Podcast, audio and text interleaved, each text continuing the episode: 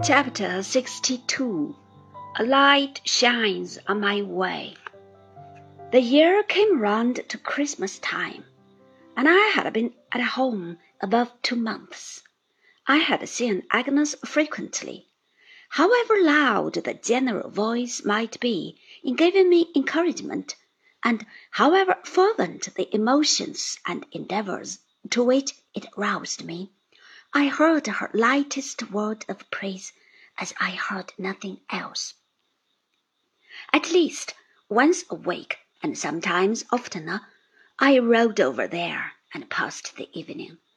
I usually rode back at night, for the old unhappy sense was always hovering about me now, most sorrowfully when I left her, and I was glad to be up and out, rather than wandering over the past in weary wakefulness or miserable dreams.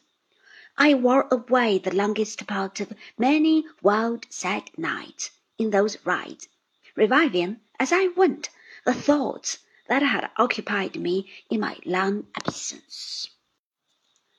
My duty to Agnes, who loved me with a love which, if I disquieted, I wronged most selfishly and poorly, and could never restore my matured assurance that I, who had worked out my own destiny and won what I had impetuously set my heart on, had no right to murmur and must bear, comprised what I felt and what I had learned.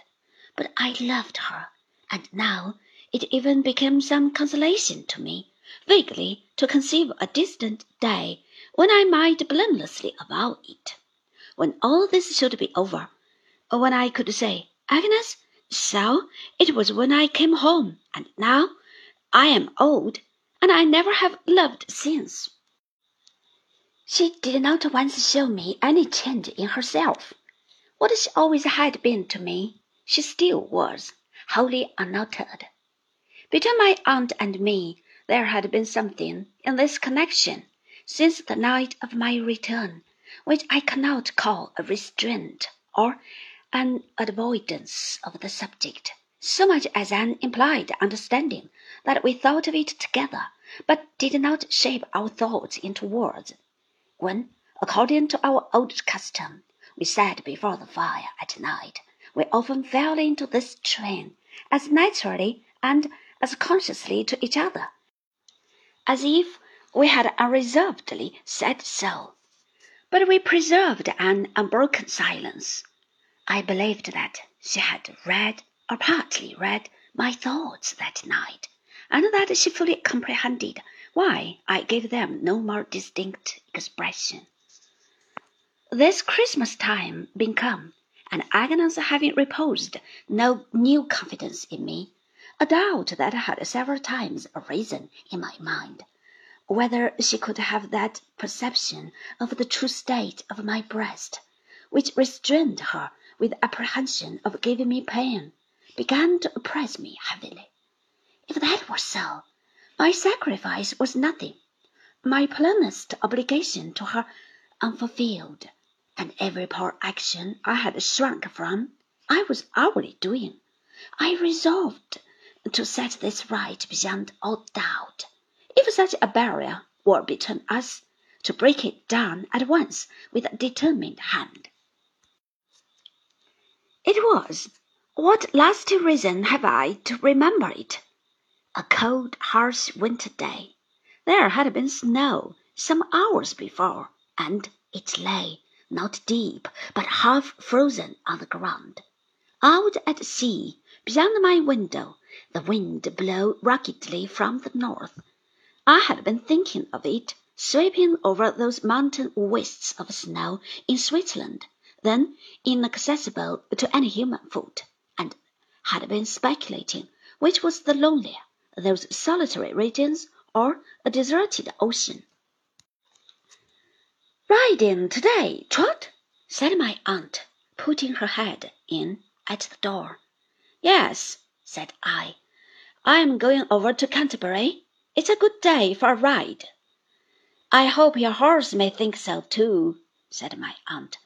But at present he's holding down his head and his ears, standing before the door there as if he thought his stable preferable. My aunt, I may observe, allowed my horse on the forbidden ground, but had not at all relented towards the donkeys. He will be fresh enough presently, said I.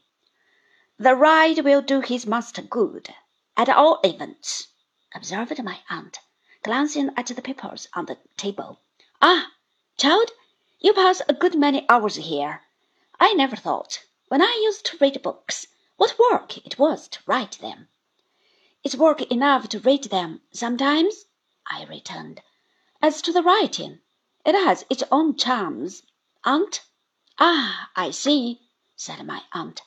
Ambition, love of approbation, sympathy, and much more, I suppose. Well, go along with you. Do you know anything more? said I, standing composedly before her. She had patted me on the shoulder and sat down in my chair. Of that attachment of Agnes? She looked me up in my face a little while before replying. I think I do, Trot. Are you confirmed in your impression? I inquired. I think I am, Trot. She looked so steadfastly at me, with a kind of doubt or pity or suspense in her affection, that I summoned the stronger determination to show her a perfectly cheerful face. And what is more, Trot, said my aunt, yes, I think Agnes is going to be married. God bless her, said I cheerfully. God bless her, said my aunt, and her husband too.